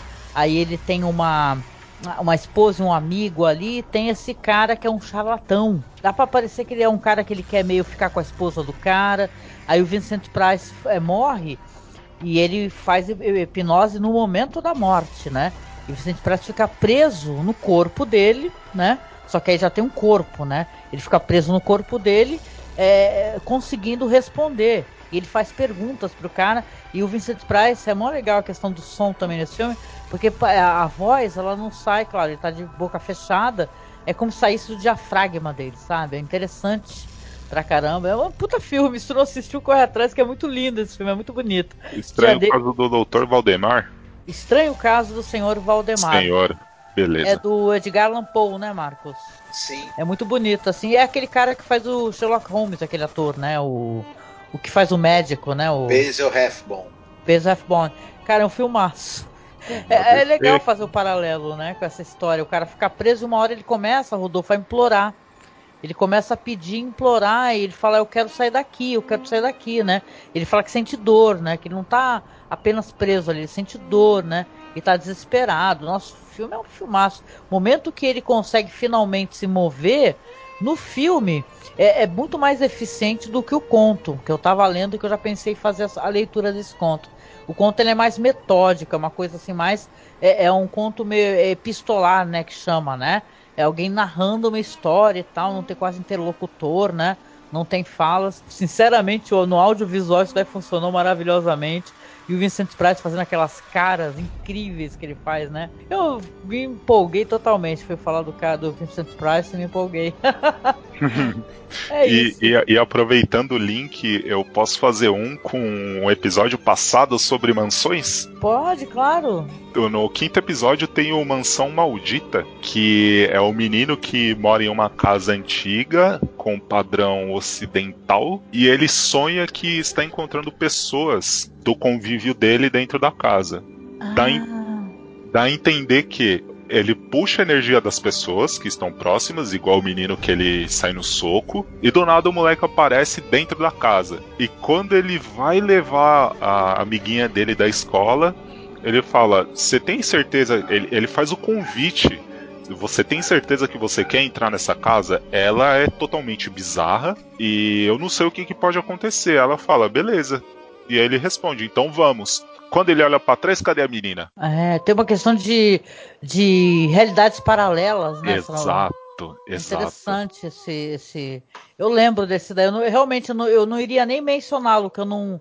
Eu não, tinha, não lembrava que ele era tão interessante. Você falando aí agora recordei. Ele é muito bom e, e parece que tem mais contos sobre ele. Tem, né? Sobre essa, sobre essa mansão. Eu deixei anotado aqui que é para justamente para eu procurar. Ah, legal, porque eu fiquei com essa sensação também, Rodolfo, que essa é uma história que tinha teria alguma continuidade, né?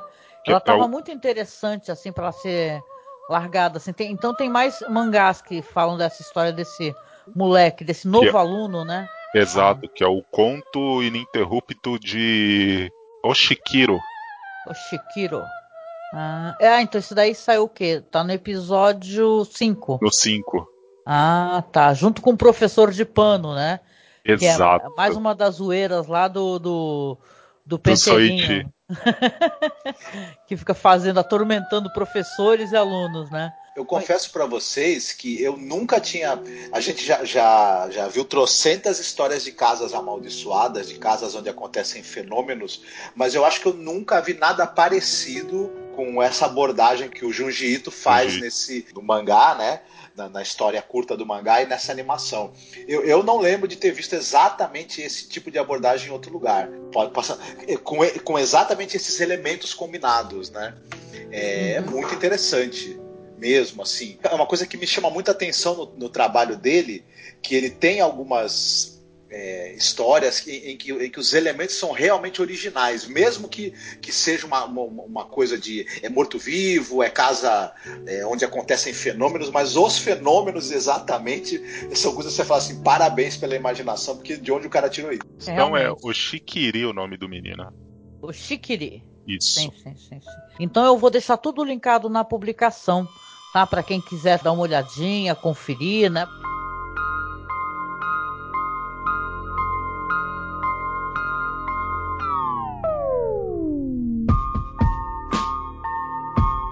É isso, gente. A gente conversou um pouco aqui sobre a carreira, algumas obras do Junji Ito, Falamos das animações do Junji Ito Collection. Não deixe de dar uma olhada, de acessar, porque eu acho que você vai gostar. Uma indicação minha aqui, né, que eu antes de finalizar eu deixo. A gente é, costuma baixar os quadrinhos, os, aliás, baixar os mangás na mansão do CRG, que é um site que é espanhol, né? E você consegue baixar em CBR, né, e tal, você baixa e consegue fazer a leitura. Tem alguns sites que tem os mangás para você ler online, né? Mas uma boa parte até em inglês, inclusive. Eu como eu não que eu seja muito, nossa, maravilhosa espanhol, mas para mim é um pouco mais fácil de eu acompanhar. Então dá para ler muito lá, né, Marcos? Tem muita coisa, inclusive do Suehiro Maru, né? Dá para fazer bastante leitura através do da mansão do CRG, que é La Mansion, né? Del, Del CRG. Eles utilizam Emule, que é uma coisa que eu adoro. Olha, eu sou velha. Eu sou velho. eu, eu, adoro Emule. E caramba, eu quero agradecer aqui a sua participação, Rodolfo, que foi muito maravilhosa. Eu tô tão feliz de ter conseguido falar contigo, meu amigo. Queria que você falasse um pouquinho sobre ti, se você quiser, falar do podcast que você participa. Faz o seu jabá, meu amigo, e fala um pouquinho sobre você. Antes de tudo, eu quero agradecer Marcos e Angélica pelo excelente trabalho histórico que vocês fazem sobre o cinema. Eu nunca fui um cara de, de consumir muitos filmes, mas por conta da masmorra isso tem mudado bastante, principalmente com o filme preto e branco, que é um negócio que, que é um, exige um pouco mais de paciência porque você tem que se aplicar naquele contexto para entender o que está acontecendo. Então, é, ah, vo vocês, vocês são, vocês são um podcast que lá atrás, quando vocês falaram, pô, vai acabar, eu tipo, puta, não acredito. Nossa, como, aquela como fase é foi que, foda. Como é que faz, como é que faz agora? E felizmente deu deu tudo certo e vocês continuam e eu tô dando uma de louco, aproveitando que às vezes você tem que lavar a louça, tem que limpar a casa, eu tô escutando desde o primeiro. Eita. Meu Deus, nossa senhora. Eu não sei nem se eu, se eu fico feliz ou se eu fico triste, porque é, o podcast tem isso hoje em dia, tem gente que é muito profissional, né, Rodolfo? Já começa no primeiro totalmente profissional. A gente começou muito verde mesmo, sem nem saber o que Isso é maravilhoso. Isso é maravilhoso e, e arquivo da internet é arquivo do cinema, então só, só tenho a agradecer.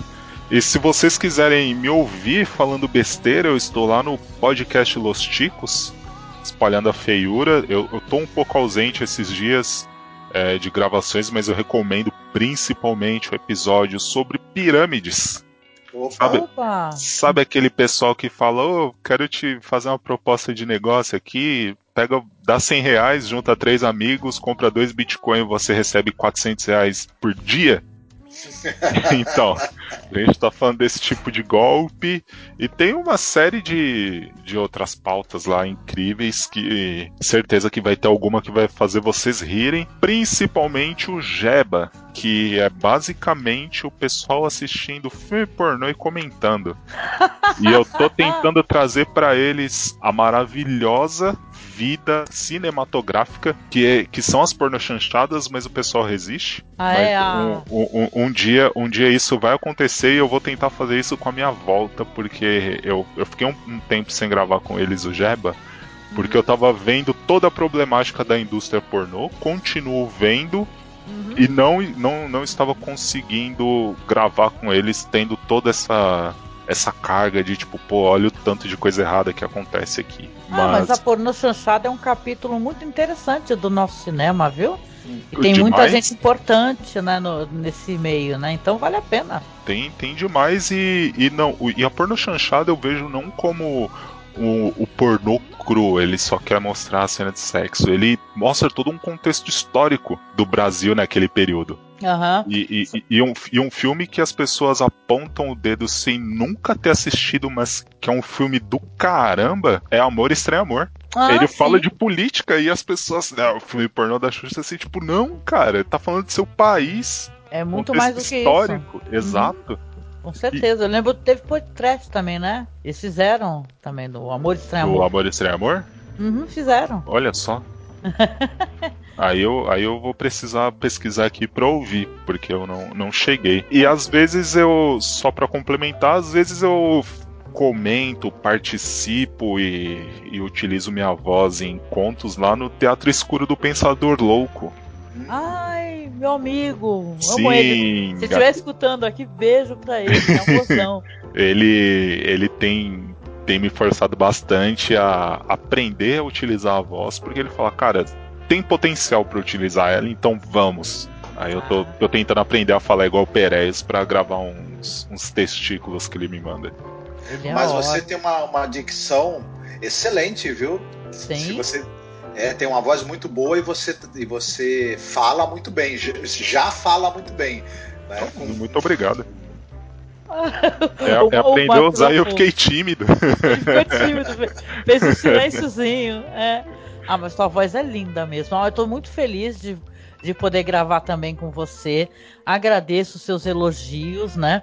Quando a gente mais precisa de arte, de cultura, é quando as coisas estão degringolando. Então, vale muito a pena, gente, você procurar arte, cultura, você rir. Né, eu lembro, o Marco sabe aqui em casa, eu assisti todas as séries, séries de comédia que eu, que eu pude, que eu precisava rir entendeu? Eu precisava muito rir. Então eu assisti The Office e tal, ficava rindo sozinha. Então é, vale a pena, gente. Olha, eu tô encantada de poder falar contigo. Espero que a gente volte a se falar, viu? Porque você é um, certeza. Você foi muito gentil em responder a, a, a chamada lá de fãs de horror, né? Então é um prazer poder falar contigo. E eu espero que essa seja a primeira de muitas vezes. Eu torço para que seja. Obrigada, viu, Rodolfo, de coração, viu? Eu que agradeço. E agradecer ao meu parceiro de gravação aqui, o Marcos Noriega, por essa oportunidade. Por... Quer deixar um recado aí, meu querido? Ah, foi um grande prazer conversar sobre o, esse autor que é tão bacana, o Jiu-Jitsu. Foi um grande prazer poder conversar com o Rodolfo, poder conhecê-lo. Foi um papo bem, bem bacana. Espero que a gente né, tenha outras oportunidades de se encontrar e também conversar sobre assuntos bacanas, interessantes. Assim, O problema de E- me convidar é que eu apareço. Opa, então, então Fica totalmente convidado, viu? Eu É já, só- já tô aceitando. Ai, que lindo, adorei. Obrigada. quem puder, tente conhecer a obra do Junji Ito, que vocês vão se espantar muito com a qualidade. É, tanto gráfica, estética, quanto das ideias que ali estão. É, é terror assim de altíssimo nível. Né? Enfim, vale, vale, vale muito a pena conhecer ele, o trabalho desse cara. Esse cara é assim, realmente fora do comum. Sim, maravilhoso. Dá uma olhadinha no, na obra do Suhiro Maru também, né? Que já que a gente mencionou o Suhiro Maru, que é do Ero, Eroguro, né? Que é o nome do, desse estilo, né? Que vai pro, pro erótico. Ele foi Assim. publicado pela Conrad no Brasil, as histórias do Suhiro Maru. Não tá fora de catálogo, né? É, Uhum. Não é tão fácil de encontrar, mas quem, quem conseguir encontrar também vale muito a pena. É, é algo absolutamente incrível. É, também é, não é para todos os gostos, tem que ter, tem que ter estômago, né? É, e o Shintaro Kago que a gente acabou citando, ele não tem nada publicado no Brasil, infelizmente, mas também as editoras são, são trabalhos extremamente radicais do ponto de vista tanto das ideias quanto da estética, da abordagem, até da narrativa. A narrativa do- dele é toda desconstruída e tudo. É, talvez ele- as, as editoras achem que é difícil achar o público para esse tipo de, de trabalho, mas é, eu acho que tem, tem gente, tem muita gente que gosta de mangá, muita gente que gosta de quadrinho. Então seria interessante ter alguma coisa desse cara também em papel no Brasil, né? Para fazer uma- uma- um trio aí, o Junji Ito, Suehiro Maru e Shintaro Kago. Eu, por mim, se eu pudesse, teria em papel o trabalho desses três com certeza. Uhum. Ah, legal, legal. Só mencionando rapidinho aqui, eu não sei se vocês sabem, né, que tem um conto do Charles Dickens chamado The Signal Man, que eu até mencionei quando a gente fez um especial de terror, que a gente falou daquelas séries inglesas que são tradicionais, que passam no Natal, né? Que é Ghost Stories for Christmas, né? E é uma história muito interessante, tem um episódio muito bom, o conto também é legal. E ele disse que quer muito adaptar esse conto um dia. Eu queria imaginar, para quem é, não conhece, a gente deixou disponível aqui no nosso blog, né, para o pessoal poder assistir, que The Signal Man aos olhos do Junji Ito, que seria, sabe? Que é uma história da, de, de, um homem solitário que ele vê uma figura assombrosa, assim, numa saída de um túnel, né? Então, anseios, né? Quem sabe para o futuro, né? Ele é um cara muito jovem, então a gente pode esperar, acho que muito material interessante, né? E no mais, gente, eu agradeço você estar aqui nos acompanhando, aqui nos nossos podcasts do mês do horror, tá? É, peço para vocês, nossos recados finais são sempre os mesmos, né? Acessem lá a nossa página no Facebook, que é Masmorra Cine. Nós temos o nosso perfil lá no Twitter, que é Masmorra Underline Cast. E se você quiser e puder, seja o nosso padrinho, seja a nossa madrinha, colabore conosco aqui, tá? Para que a gente continue mantendo o nosso servidor. E continuamos aqui, né, nesse mês maravilhoso, né? Para quem gosta de terror, é, é, todo mês é mês do horror, né? Mas esse mês é o mês que a gente gosta de produzir mais, né? Vai ter mais podcasts e a gente finaliza com aquele especial, né? Então eu deixo um beijo para vocês e a gente vai encerrando aqui, tá bom? Até o próximo podcast. Fiquem bem, se cuidem. Tchau, pessoal. Bebam água. Opa! É importante.